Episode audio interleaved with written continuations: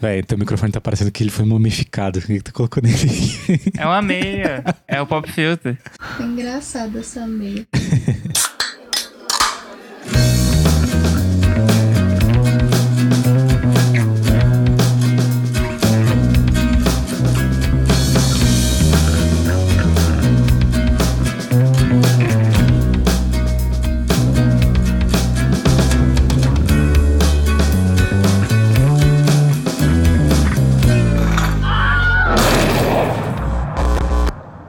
Bom dia, boa tarde ou boa noite pra você, meu querido amigo ou desconhecido espectador. Está começando em mais um Boteco Indie com mais um Briga de Bar. E Eita! hoje foi polêmico, mas eu acho que eu esperava o resultado que deu, né? Eu não achei polêmico, não. Achei, achei uma briga justa, achei um rolê justo. Na verdade, foi uma briga de gerações aí da banda em Exato. questão. Exatamente, uma briga de, de fases, de fãs antigos contra fãs novos. Isso também é questionável, mas enfim. Mas já nos apresentando, né? Eu sou o Jean Silva, sou aí fundador deste podcast junto com meu amigo Rodrigo Saminês. Tenho meu projeto solo aí, Octetes, que inclusive está gravando aí novo single. Vai sair ano que vem. Olha só. Dica do João, ia, ia sair esse ano, só que ele, como eu disse lá no, no episódio passado, né? Sair esse ano vai ser coisa velha já, ano que vem. Exato. pessoal vai falar, lançamento do ano Exatamente. passado, não, não vou escutar isso não. Mas é isso, podem entrar lá no link na bio do nosso Instagram do Boteco Indie, né? Que é Boteco Indie Pod, que lá tem um link pra todos os nossos projetos. E na descrição desse episódio também tem todos os links que vocês precisarem. É lá no Spotify, né? É, lá no Spotify, exatamente. Não sei se o- as outras plataformas têm suporte a links, né? Mas no Spotify, se É, você estiver no ouvindo Spotify aí, tem. só- Dá pra ouvir no Spotify de graça, não tem problema. se estiver no Spotify é só que nem falar que nem o Tiringa. Meta o dedo aí nos links que vai Exato. tudo pra lá. E eu sou o Rodrigo, como já falou, também sou co-criador desse podcast. Também tenho um projeto chamado O Cientista Perdido. Mas não estamos aqui pra falar do Cientista Perdido, da Octéria, estamos aqui pra falar dos queridos por muitos, odiados por muitos outros. Amado e muito odiado por mim em alguns momentos também. Diversão gelada, diversão gelada. Exatamente, que é nossos britânicos aí do Coldplay. Nesse episódio do Briga de Bar a gente botou aí o Viva La Vida, or Death and All His Friends, pra quem gosta de nomes completos. e o A Blood to the Head. Tem subtítulo no disco, eu nem sabia. Tem um parêntesesão, que é o nome da última música do disco. Eu, não, eu confesso que eu nem sei por que, que eles botaram isso, mas o nome do disco é Viva La Vida, or Death and All His Friends. É tipo What's the Story, Morning Glory. É isso, é essa, exatamente essa vibe. Só que ao invés de ser antes, que é o What the Story antes, no parênteses, no caso é depois. Só que a gente chama de Viva La Vida, não é mesmo? É. e quem ganhou aí, quem vocês escolheram, na verdade, foi o A Rush of Blood to the Head, um dos discos mais clássicos do rock alternativo. Você pode odiar o Coldplay, você não pode negar isso.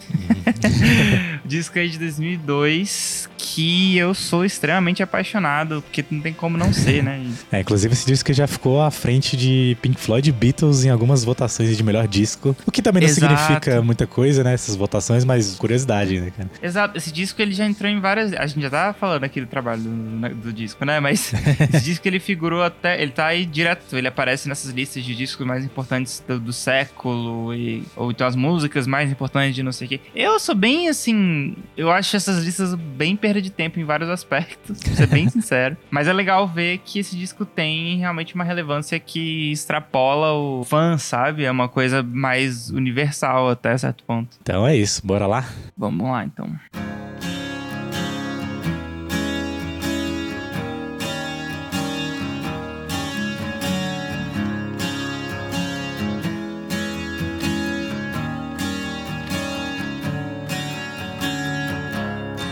Where do we go? Nobody knows. I've gotta say, I'm on my way. Pois é, galera, esse disco ele foi um álbum lançado lá em idos de 2002, em agosto, né? Ele tem um- uma história interessante aí, cara. Acho que ele começou a ser gravado uma- que mais ou menos uma semana ou duas semanas depois, né, do atentado de 11 de setembro. Cara, esse acontecimento histórico, inclusive, reverberou no, no próprio disco, né? Teve algumas canções que, como a própria Politics, que é a música que abre o álbum, que é justamente inspirada ne- nesse acontecimento aí, né? E também no YouTube, que era uma daquelas bandas grandes na época que também era conhecida muito por ter um discurso político aí arrojado, né, então. Sim. Isso é uma coisa que o Coldplay tem até hoje, assim. Acho que o último disco foi o disco mais político deles, né? Que Uhum. é o Everyday Life, que eles chamaram. É um disco sobre imigrantes, basicamente. Enfim, tipo, tem, tem várias referências a esses temas, mas eles, principalmente desde o A Rush Blood to the Head mesmo, eles já estão num, num território mais político, assim. E é muito legal ver que. Legal não, né? É interessante ver essa questão do 11 de setembro nesse disco mesmo, porque eles são britânicos, né? Eles não são americanos. Então é uma visão. Eles não são estadunidenses. Então é uma visão muito diferente, às vezes, de algumas coisas. Ao mesmo tempo que passou um tempo ali, muitos deles foram morar. O Chris mora em Malibu, né? O Chris Martin, vocalista.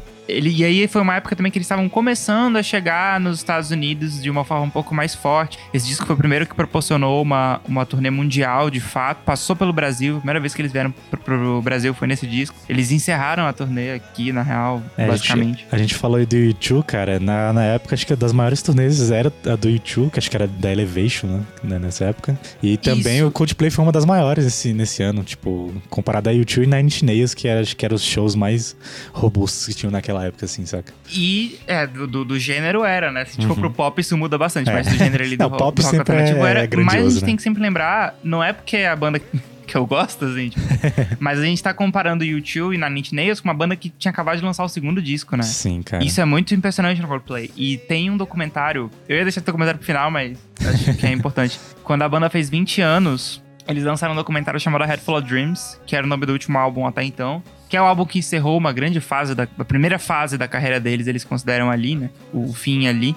Que quando eles falam desse disco, tem uma cena hilária, assim. Que é antes da banda existir, coisa assim de, sei lá, 96. O Chris falou, tipo, com o Matt, que é o diretor do. Basicamente tudo que eles fazem, esse cara tá lá, mas também é o diretor do, desse documentário. E é só o Chris falando pra câmera, tipo, ó, nós somos Chris, Guy, Johnny, Will e Phil, que é o quinto membro fantasma aí do Coldplay, que é o manager deles. E daqui a tantos anos, nós vamos ser a maior banda do mundo, umas paradas assim. E se você pegar a data daquela gravação e botar pra dois anos depois, eles eram headline do Glastonbury. Sabe? Tipo, que Cara. foi justamente pra, pra turnê desse disco. É muito massa Nessa isso. o Chris acertou, né? O Chris ele tem esse, esse negócio de, às vezes, meio que pagar pau pra própria banda, né? Principalmente. Tinha um show que eu tinha visto, acho que é da época do, do XNI, que o bicho paga um puta pau assim pro baterista deles, tá ligado? Que é, na verdade Sim. é realmente um puta baterista, né? Mas o bicho fala, pô, agora com vocês o melhor baterista do mundo, alguma coisa assim, saca, velho? Sim, isso é uma piada. Todas essas zoações assim, são piadinhas internas da banda, porque, por exemplo, o Will, que é o baterista da banda, ele já foi expulso da banda. por Por diversos motivos, assim, antes do Parachute, né, antes do primeiro disco. ele não sabia tocar bateria. Ele aprendeu a tocar bateria pra participar do Coldplay. e, e eles tiveram muitas tretazinhas, assim, né, antes do, do primeiro disco. E tem isso nesse documentário também, é bem legal de ver. Uhum. Depois disso que eles se resolveram, eles começaram a fazer essessas piadinhas, assim, que ele é o melhor baterista do mundo, que a banda é a melhor banda do mundo, assim.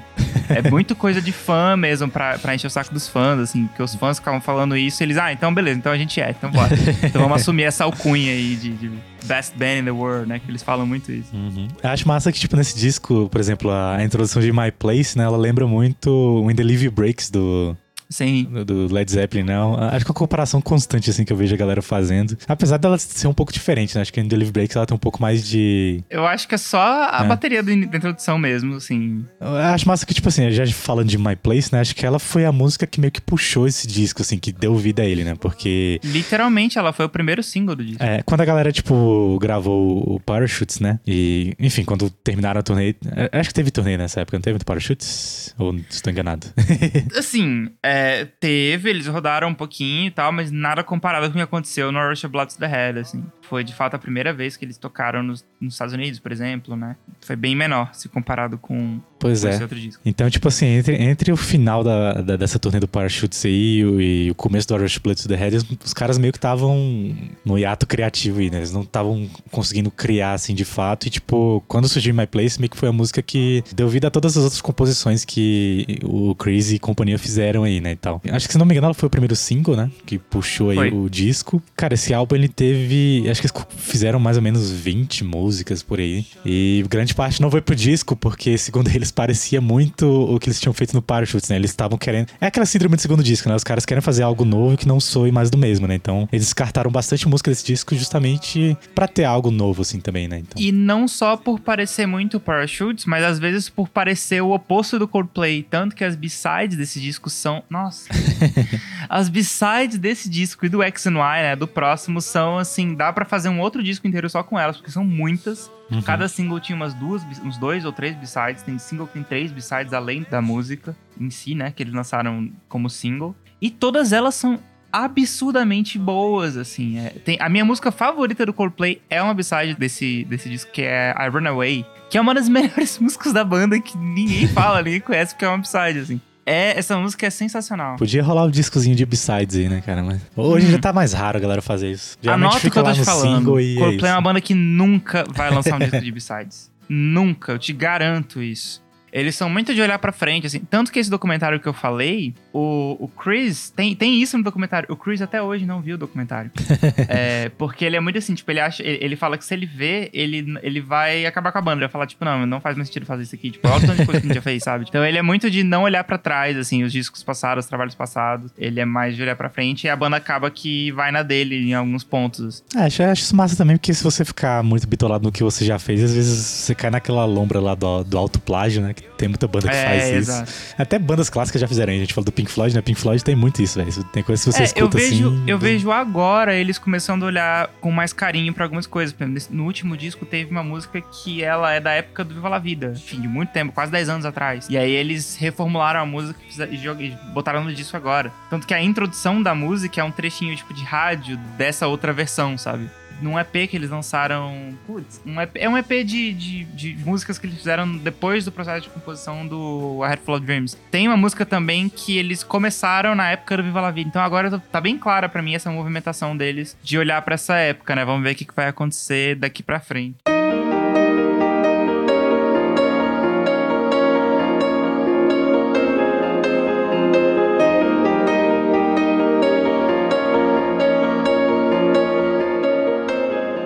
Eu sei que eu tô sendo bem imparcial aqui hoje, não tem como eu ser imparcial falando desses caras, assim, eu reconheço isso. Mas uma coisa que a gente tem que reconhecer nesse disco, tanto enquanto o, que ele- o papel dele pra carreira da banda, mas o papel dele pro rock alternativo, ainda mais nessa época do começo dos anos 2000 ali, Uhum. É que esse disco abriu muitas portas, no sentido de trazer muitos singles que explodiram a banda de um nível absurdo. A gente tinha tido Yellow no disco passado, que é o que é até hoje, assim, na época foi, foi muito mais. O clipezinho da praia que, que é deu certo- imitado até hoje, né? Pois é, esse, esse- essa estética de um- uma pessoa andando na praia, assim. Que esse clipe, inclusive, ele não era pra ser isso, era pra ser a banda toda, ia ser uma parada um pouco maior e tal. Só que a mãe do baterista do Will faleceu na época. Aí eles não puderam ir, enfim. Esse segundo disco, ele trouxe. Se a gente teve Yellow, que foi o que foi, é como se Yellow tivesse repetido várias vezes durante esse disco. A gente teve Clocks, que talvez seja o maior single desse disco. Pra mim, realmente, até termos afetivos, ele é de fato o melhor single desse disco. Sei, tem lá, no, tem lá no episódio zero do podcast hein, que você falou disso. No episódio zero desse podcast você falou sobre a, a sua relação Sim, com esse verdade. single aí. Eu, eu- se eu tô aqui é por causa dessa música, eu diria, né? e foi um disco que eles se permitiram um pouco mais, assim. Eles tinham mais, mais dinheiro, né? Primeiramente. Então é um disco orquestral. Tem nesse documentário que eu falei. Tem é aquela cenas orçamento deles gravando Warner, com a né?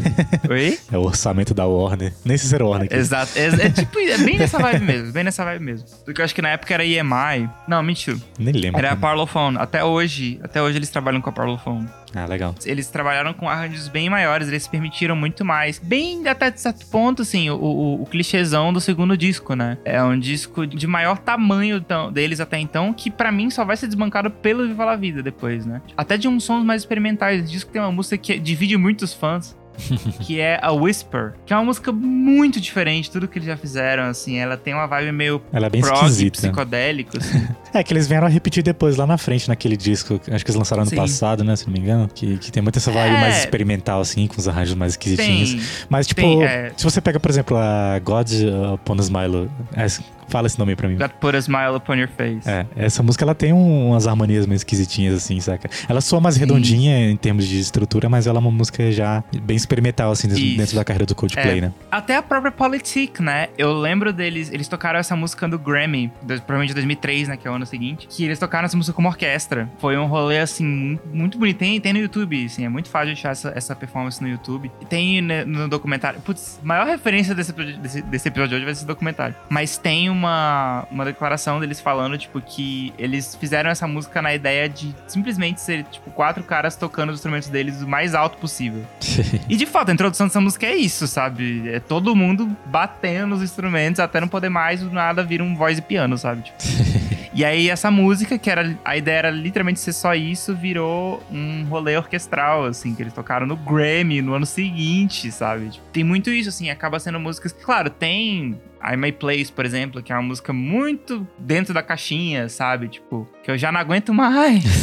mas já gostei muito, já tive, já tem esse papel importante. Mas ele foi um disco que, ainda mais comparado com Parachutes, e se a gente entender o passo que eles vieram a dar depois, que foi um disco com muitos sintetizadores, que é o XMY. É um disco muito polêmico também pra banda, assim. É um disco que, deu errado pra eles, assim. Eles não tocam esse disco até hoje por causa disso. Que vacilo, que pra mim é um dos meus pref muito preferidos. Muito vacilo, muito vacilo. Mas o que eu posso fazer? Cara, acho que deu errado não. Na época tocou bastante, pelo menos aqui no Brasil, né? Não sei. Não, é, é mais em questão de produção.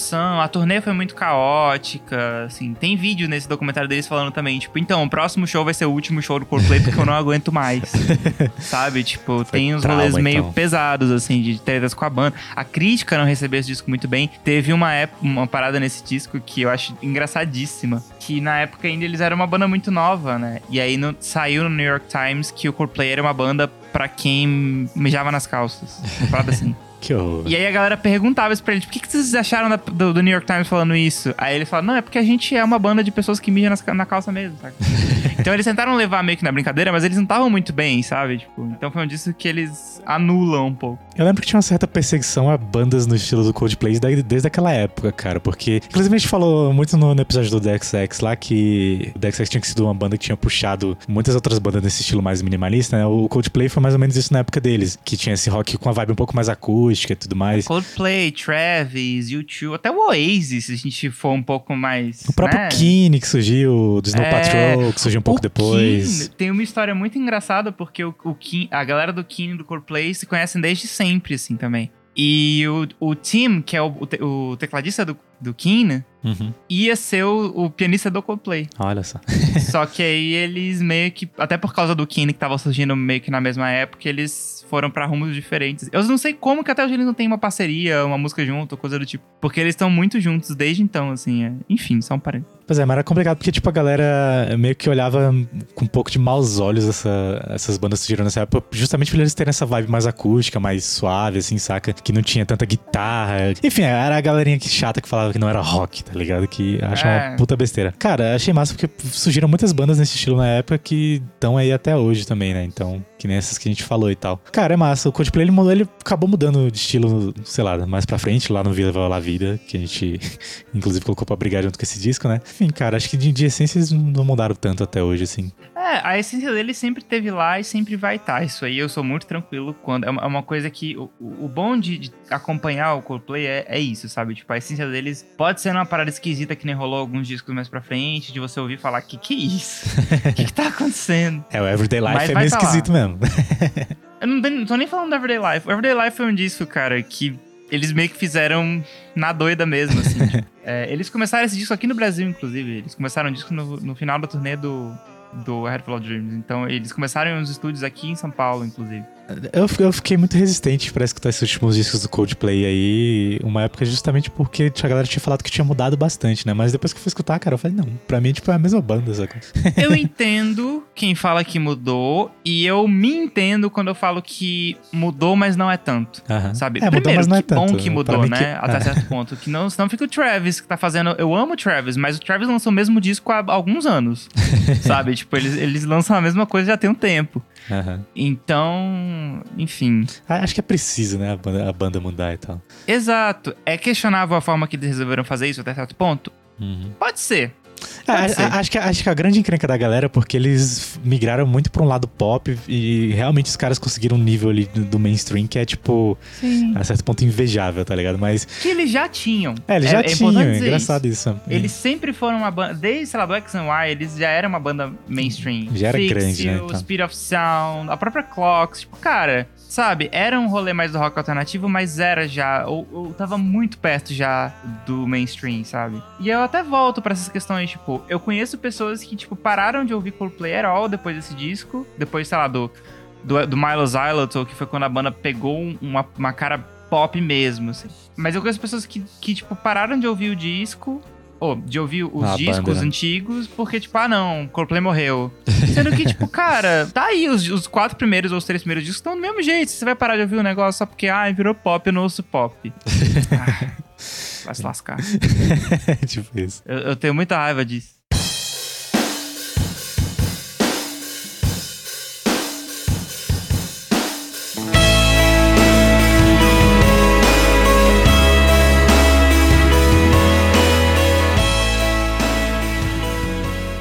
Cara, vamos falar um pouco da capa do disco, que ela tem algumas histórias interessantes aí. E o Coldplay, ele tem um histórico de ter muitas capas legais, assim, e com parceria com os designers que fazem uns trabalhos, assim, muito bacanas, né? Não me peça só pra pronunciar o nome desse cara que fez essa capa. também não que é consigo, um cara. é, ele, ele tem aquele O cortado no nome, ele é norueguês. Aham. Então, assim, complicado. É, essa capa é engraçada porque ela não foi feita assim, não foi o Coldplay que foi lá e contratou o cara pra fazer a capa ali pra eles, né? Tipo, foi uma capa. Ela tem uma história bem grande, cara. Enfim, cara, esse cara aí que, que fez a capa, que tem um nome complicadíssimo, depois vocês procurem, porque eu não- realmente não vou conseguir pron- pronunciar isso. Ele é norueguês, galera. Dá um- uma colher de chá pra gente. Tem um O cortado no nome dele que eu não faço ideia de como é que pronuncia. Pois é, Então- o cara. O cara ele foi contratado por uma revista de moda na época. É, a revista chama Dazed and Confused, que é o mesmo nome da musiquinha do Led Zeppelin lá.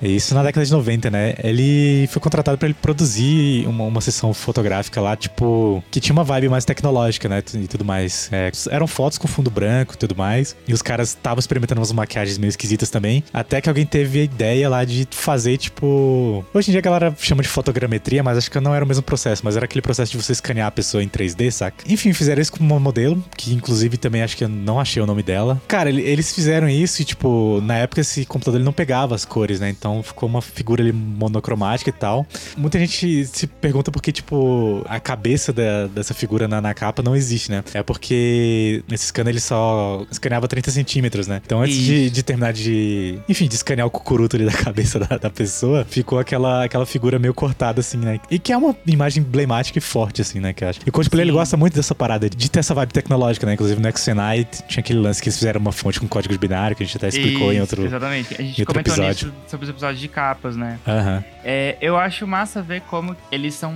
até certo ponto, assim, um retrato da arte gráfica naquela época. Assim, você vê esses dois discos. Acho que 2002 eles e o 2005. Radiohead, né, cara? O Radiohead também É, fez muito o isso. Radiohead tem uma aspira dessa também. Na House of Cards, por exemplo, é um, é um clipe que ele é baseado nisso, né? Em scan, em scan 3D Sim. e tal.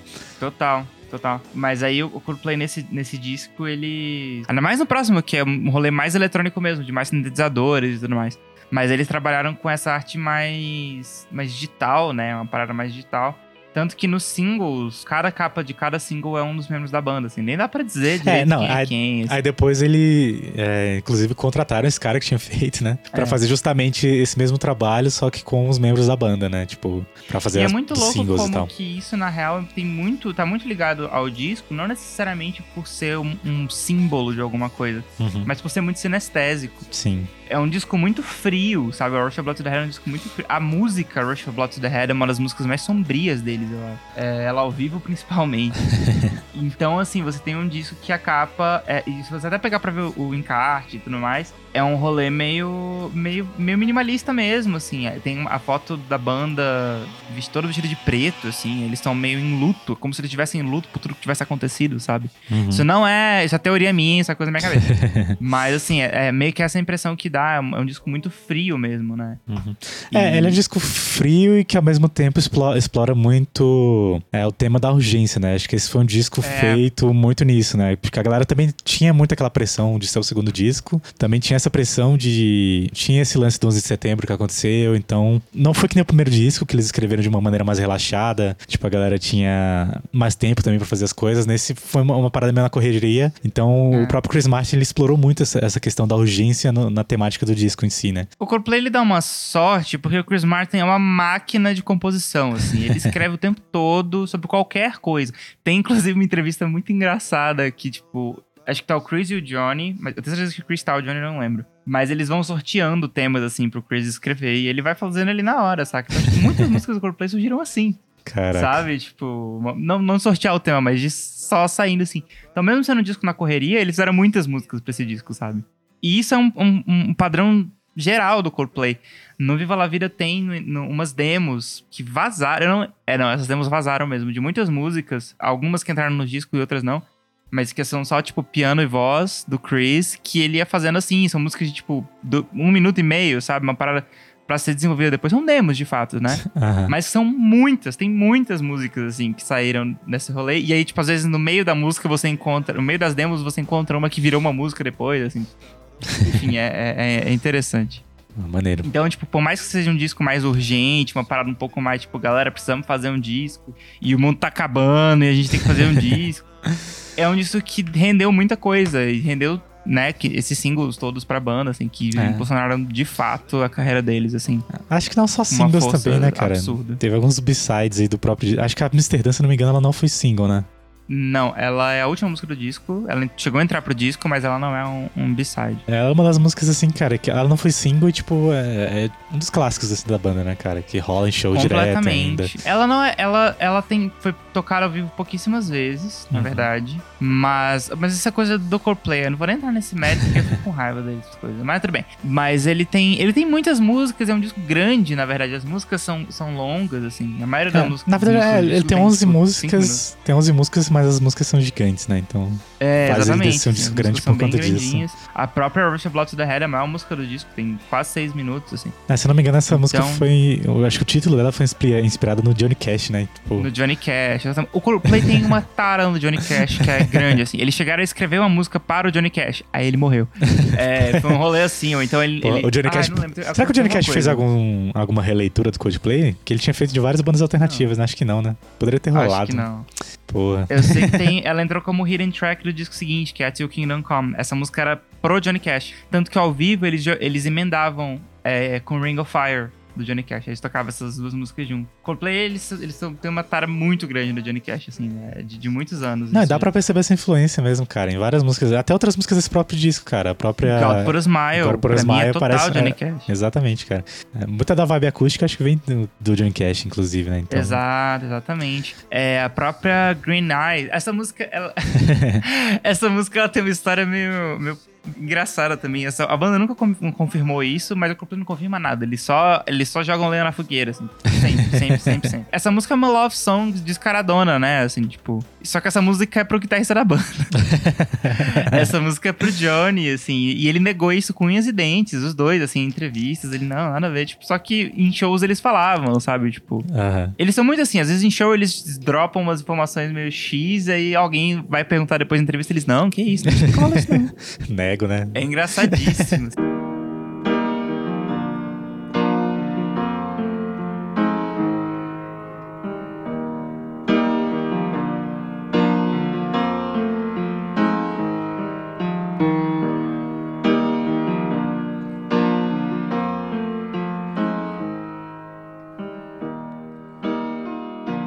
Cara, esse disco, acho que mais da metade dele é muito conhecido, assim. Sim. E também as músicas que não são tão conhecidas, elas são muito boas, cara. A própria Daylight, que é uma, uma das minhas faixas favoritas do Coldplay, Nossa, saca? Com toda certeza. Ela tem umas orquestrações, assim, muito bonitas, cara. A Whisper, que você falou que, é, que era uma música Alguns pra controversa, música né? que eu conheço muita gente que não gosta e que eu demorei muito pra gostar, assim. Eu, ach, eu achava ela meio repetitiva, assim, meio... Acho que a mais maçante pra mim é a Rush of the Bullet to the Head mesmo, que é a faixa título. Só que mesmo assim ela ainda é legal, ela já tá lá mais pro fim do disco, acho que é, é tranquila. Depois ela entra com a Amsterdã, cara, e a Amsterdã fecha muito bem esse disco, assim. Sim, total. O meu problema com esse disco, e bota várias aspas aqui, vocês vão ver que isso é bem, assim, não é você, sou eu, sabe? Tipo, é que ele deu, sabe? Tipo, ele, ele saturou muito já. Tipo, eu não aguento mais ouvir The Scientist, por exemplo. Eu não, eu, pra mim, ela é muito maçante já, sabe? Tipo, tanto que quando eu pego pra ouvir, eu, eu ouço, tipo, ao vivo, por exemplo.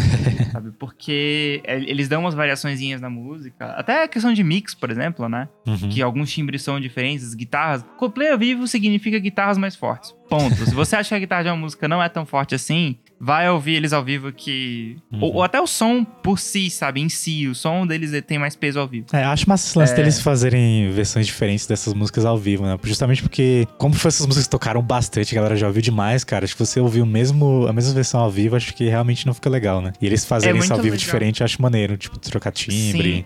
A própria God Put a Smile é uma né? música que tem muitas versões alternativas, assim, ao vivo principalmente. Mas eu acho muito massa porque eles começaram depois de um tempo. Eu lembro, eu lembro bem disso na turnê do, do Milo Xyloto, mas eu não, não me lembro agora se eles chegaram a fazer isso antes. Mas eles começaram a meio que dar uma resposta. Provavelmente não foi só isso, mas assim. Até porque foi o disco mais pop deles até então, né? O Milo Xyloto. Então eles começaram a meio que dar uma resposta de tipo. Ah, é, a gente não é uma banda de rock? Então olha isso aqui. Porque, tipo, ela começa, tipo, um voz e violãozinho de boa. E aí a banda entra pesado. tipo, pesado mesmo. As batidas é são bem mais tribais, né, velho? Legal isso. Ela, É, ela já não, pede e a música ficou muito né? mais rápida também nessas versões ao vivo, sabe? Tipo. Aham. E do nível do Chris começar, tipo, de quebrar a guitarra depois, sabe? Tipo, às vezes ele fazia isso, assim. É, então eles, eles parecia meio que de propósito, meio de, de birra, sabe? Tipo, ah, então, então não é rock, então beleza. E depois eles botavam, tipo, uma música, sei lá, The Scientist. Tipo, logo depois uma parada bem mais de boinha, sabe? Tipo, bem mais tranquila. Cara, acho engraçado The Scientist foi uma das músicas, assim, responsáveis por categorizar eles, às vezes, como banda de, de gente triste, assim, também, tá Pra ligado? fazer a galera dormir. Mas olha o clipe da música Não também, só dormir, né, mas de triste, porque, tipo, eu lembro que na época ele, eles tinham soltado uma- um comercial, cara, do Instituto Mário Pena, com a música The Scientist, saca? E, cara, esse comercial, o Instituto Mário Pena é um instituto que, se eu não me engano, ele cuida de crianças com câncer, né? Então, tipo, cara, imagina essa música no comercial, tipo, com essa temática, saca? Era É Everybody Hurts, Pro- né? o próprio clipe da The Scientist, cara, o final dele, assim, se você. Na primeira vez que você assiste ele, assim, cara, que você é pego desprevenido, é meio que de chorar, assim, sabe? é, total. Se você nunca viu esse clipe se você é um, um jovem garoto que ainda não conhece o, o material antigo do Coldplay, cara, só assista esse clipe. Se não cair uma lágrima do seu olho, você não, não é um ser humano. Você não tem coração. Realmente, sim, esse clipe ele traz um- uma perspectiva bem de. Cara, de música pra chorar, assim, de música pra, pra e tudo mais. Sendo que é engraçado porque o Coldplay é claramente uma banda que nunca se propôs a, a ser assim, sabe? Uhum. E aí eu volto no que a gente falou lá no começo também. Tipo, cara, esse disco foi um- uma resposta emocional muito grande ao 11 de setembro, sabe? É óbvio que não ia ser, né, o que é os últimos discos, o, o Miles Xyloto, sabe? Tipo. Então, assim. Que é uma vibe mais alegre também nesses últimos. Então. É, então, tudo bem, sabe? Tipo, ai, Ah, ninguém, ninguém é triste o tempo todo, porra. nem alegre o tempo todo, então. Então, é isso aí. Grandes frases do Boteco Indie aí. Exatamente. E é legal que mais pra frente também, os, os- esses discos mais pop, eles foram realmente uma resposta a isso também. Uhum. O, o Milo Xyloto, o, o que engatou o disco foi uma música chamada Charlie Brown. E mais especificamente foi um trecho da letra que é Be a bright red rose bursting the concrete, né? Tipo, seja uma... uma... Ai, traduzindo em português vai ficar muito brega, mas é algo como, tipo, seja uma rosa quebrando concreto. né? Tipo, então, assim, daí pra frente eles tomaram isso como um lema, sabe? Mas ao mesmo tempo eles não conseguiriam ter feito isso se o começo talvez não tivesse sido tão mai- um pouco mais melancólico, assim. E Uhum. tem músicas bem melancólicas também nesses próximos discos. Up in Flames é uma música que eu gosto muito, que pouca gente gosta. Mas é uma música desse disco que eu gosto muito também, que ela é bem down, assim, ela é bem triste. Olha o nome da música, Up in Flames, tipo. né? Então. É que a galera se baseia pra falar do- sobre eles com singles. Aí realmente, tipo, os singles vão ser as músicas mais, né, mais, Mais comerciais, estéticas. mais dançantes e tal. Mas, gente, peraí, vamos com calma. Mas é isso. Pra finalizar aí, música favorita desse disco, cara. Eita, de surpresa, sim. É. Cara, emocionalmente falando, eu fico com Clocks. Foi a primeira música que eu ouvi dele, sabe? Tem um espacinho no coração. Uhum. Mas. Daylight. E se for pra escolher os B-sides, I Run Away com. Ah, De olho fechado. Cara, eu fico muito entre. Assim, The Scientist é, é foda, só que acho que não vale que seria muito café com leite, né? Então. é... Cara, eu fico muito entre Daylight, Politic, que eu acho que uma das faixas de abertura, assim, mais fodas dos anos 2000. E Amsterdã também, cara. Acho que já sou pra escolher uma. Vai, Politic, vai. Politic. Politic é uma boa pra começar, até porque você já vai até o final depois. E ela é bem pedrada, assim. Tipo, ela do nada.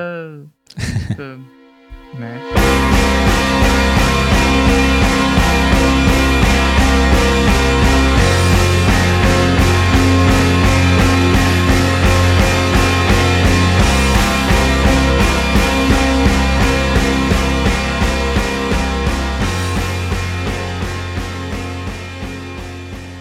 É isso, meus amados, meus queridos botequeiros. Chegamos ao fim de mais um episódio desse podcast. Desse episódio que vocês escolheram lá no nosso Instagram. Que já vai ficar aqui o merchan, né? A gente faz todas essas enquetes pra gente chegar no resultado do Briga de Bar. Lá pelo nosso Instagram, que é Boteco Indie Pod. Deem uma olhada lá, sigam a gente por lá também, até porque lá a gente posta muito mais, a gente tem um contato diário com vocês por lá, falando sobre as novidades que a gente tá postando no site, falando sobre o que a gente tá ouvindo e tudo mais. Mas, fim de episódio, vocês sabem que significa indicações. E aí, vamos ver, Jean Silva, o que o senhor anda escutando? Cara, ultimamente o que eu tava escutando é uma coisa velha, só que ao mesmo tempo é nova, que é um trabalho que o Nick Manson, baterista do Pink Floyd, aí, fez em parceria com o Guy Pratt, que era o baixista da turnê dos dois últimos discos lá do Pink Floyd, que inclusive acho que toca com o David Gilmour até hoje, ao vivo. Tem um cara do, acho que é Spandau Ballet, que fala o nome da banda, é aquela banda que canta True. Quem gosta dos flashbacks aí vai lembrar dessa música. Inclusive é o guitarrista dessa banda, né? Que era o guitarrista Big Vocal, ele faz os vocais nesse projeto, né? Inclusive o projeto não começou com o Nick Manson, eles começaram com essa galerinha assim, queria resgatar essa fase psicodélica do Pink Floyd. O Nick Manson foi importado, né, É. pro projeto. Eles queriam resgatar essa fase psicodélica pré-Dark Side of the Moon, porque a galera conhece muito o que veio depois do Dark Side, né, e tal. E tem muita gente que ainda não chegou a, a visitar esses discos antigos, assim, do Pink Floyd. E esse projeto, Sim. ele surgiu justamente com essa proposta, né, de pegar desde o The Pepper of the Gates of Dawn, que é o primeiro disco, até, é, até o Obscured by Cloud, se não me engano. O Source Philosophy. A Salsa of- o- a Salsa of... Ah! A Salsa É of... difícil. Ah, não consigo falar esse disco, enfim. Vai errado mesmo. A Source Full of Secrets. É, que é o nome do projeto, inclusive, né? Que é o segundo disco. Cara, achei muito massa que eles chamaram o Nick Manson pra meio que encabeçar esse projeto aí e fizeram um show, né? Inclusive já saiu nas plataformas de streaming, como o CD mesmo e tal. Só que agora em dezembro, acho que dia 10 de dezembro, vai sair em formato DVD, Blu-ray e tal. Além de ter o show nesse DVD, vai ter também o- uma espécie de documentário, né? Comentando essa fase clássica da banda e tudo mais. Falando um pouco da banda, do projeto em si, dos músicos. Então, acho que vale muito a pena. E spoiler aí pra vocês, vai rolar um episódio aqui no Boteco Indie falando sobre Olha só. um pouco sobre esse material e também sobre essa fase psicodélica do Pink Floyd, que tem muita coisa massa aí pra gente explorar. Olha só. Arrasou. Então, eu vou dar duas indicações aí pra gente. Primeiro é um artista que a gente descobriu aonde? No Groover, exatamente. Como sempre, melhor que é o. Michael Danston. Eu provavelmente não pronunciei o nome dele certo. Especificamente é uma música chamada The Wind Blows. Que é uma música que, assim, pra mim, ela é um, um tiro muito certeiro. É uma parada que eu tô pirando muito de ouvir, que é um folk trônico, né? Tipo, um folk com uma, uma pegada um pouco mais eletrônica, de alguns beats e tudo mais. Mas que fez isso de uma forma muito legal, assim. É muito comum, às vezes, às vezes a gente vê essa galera que mistura muitos gêneros, fazendo, tipo, uma parte da música folk, outra parte eletrônica, outra parte... Tipo, e é muito fácil, né? Tipo, você só encaixa ali os blocos. E... Mas ele não, tipo, ele conseguiu fazer um diálogo muito massa entre essas duas coisas. Tem um pouco até de indie rock ali, né? Fazer a coisa se fundir, né, e tal. É, exato. E uma vibe meio. A composição lembra um pouco o primeiro disco do Fleet Foxes, por exemplo, sabe? Tipo, a composição é, é folk raiz, assim, é um folk bem folk mesmo, mas ele nos arranjos e, nos- e nas produções botou esses elementos mais folk. Olha. E eu, eu sou muito suspeito pra falar, né? Tipo, eu acho isso muito, muito, muito legal. Uhum. É, numa vibe meio oposta ao Tuyo, por exemplo, que, é que a gente tá. Pra mim, pelo menos, quando eu falo de folk trônico, né? Esse rolê de folk mais beats, eu lembro muito da Tuyo, mas é, é outro rolê, assim, é outra coisa, digamos assim.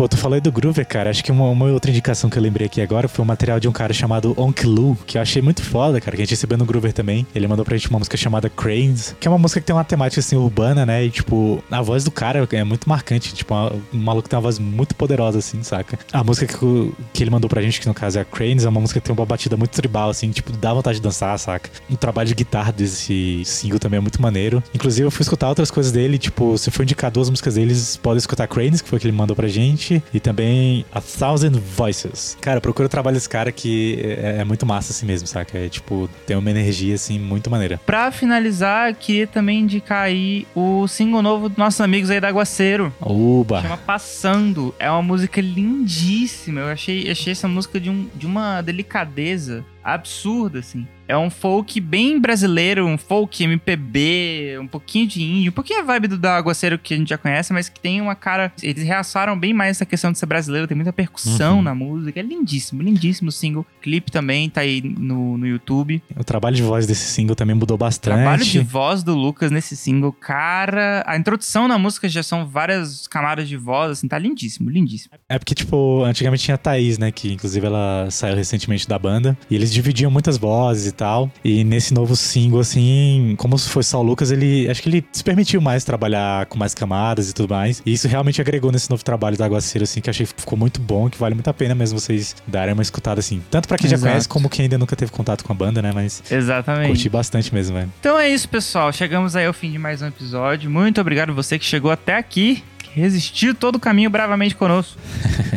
É, siga a gente nas redes sociais, que nem já comentou lá no começo. Nós somos o Boteco Indie Pod no Instagram e Boteco Indie no Twitter. Ah, no Twitter, eu, eu, eu, eu tô muito intrigado com isso.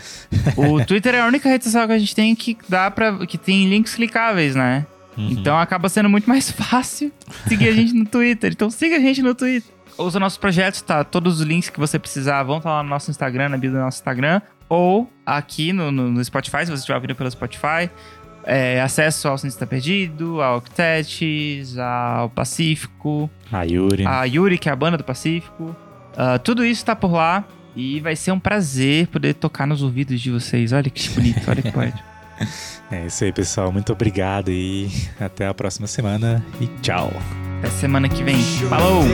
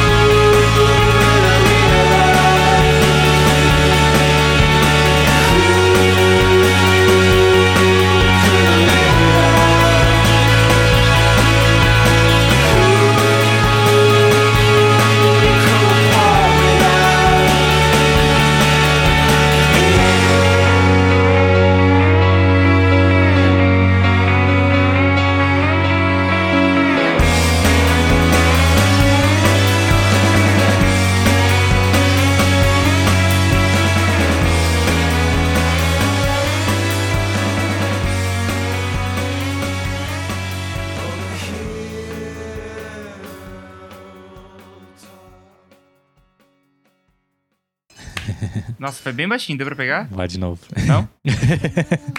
Que eu bato a palma de novo. Não, não, tá de boa. Não vai virar o programa do Silvio Santos batendo palma no auditório. Daqui a pouco eu vou ter que perguntar de qual caravana você vem.